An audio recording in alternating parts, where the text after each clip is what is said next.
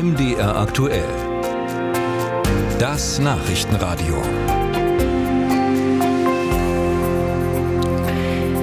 Vielleicht können Sie sich ja noch daran erinnern an die Kaugummis, die einst in Streifenform verkauft worden sind. Jeder einzelne schön eingewickelt in ein Silberpapier.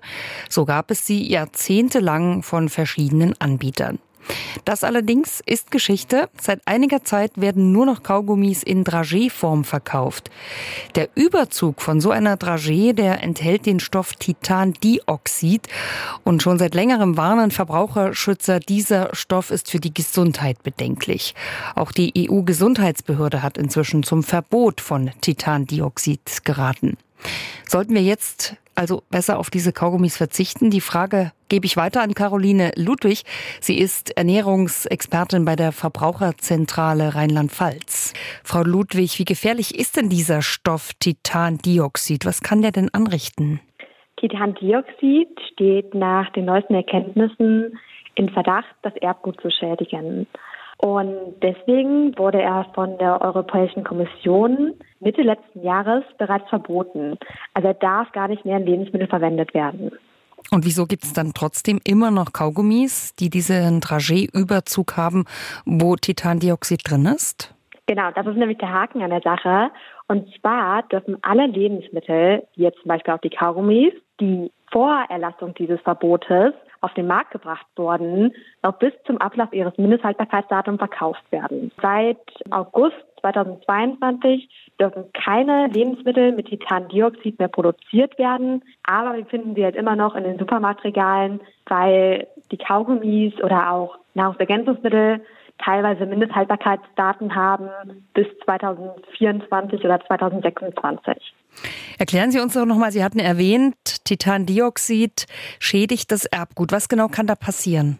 Also es könnte sein, dass durch den Konsum von Titandioxid das Erbgut so geschädigt wird, dass zum Beispiel Veränderungen, also dass zum Beispiel sowas auftritt wie Krebs, ist natürlich nicht bewiesen. Es gibt gewisse Studien, aber es könnte sein, dass ein hoher Konsum von Titandioxid das Erbgut schädigt und auch zu Krebs führen könnte.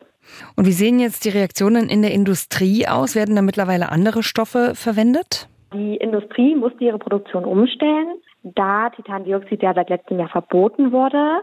Und sie nutzen jetzt andere Inhaltsstoffe. Und viele Unternehmen haben auch bereits früher umgestellt. Also seit 2020 war dieser Verdacht schon da, dass Titandioxid erbgutschädigend sein kann. Und seitdem haben schon die ersten Unternehmen ihre Produktion umgestellt.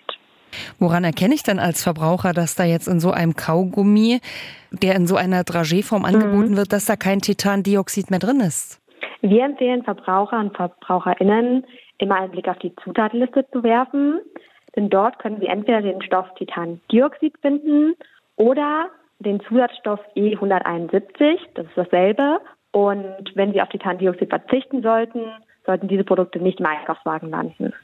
Gibt es eigentlich noch andere Lebensmittel, die so einen Dragé-Überzug haben, wo Titandioxid enthalten ist? Also es gibt noch andere Lebensmittel, die immer noch Titandioxid enthalten.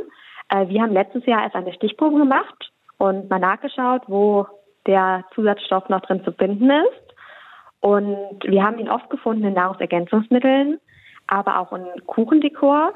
Das sind diese kleinen Zuckerperlen, die auf den Kuchen kommen und auch in ähm, Schokolinsen.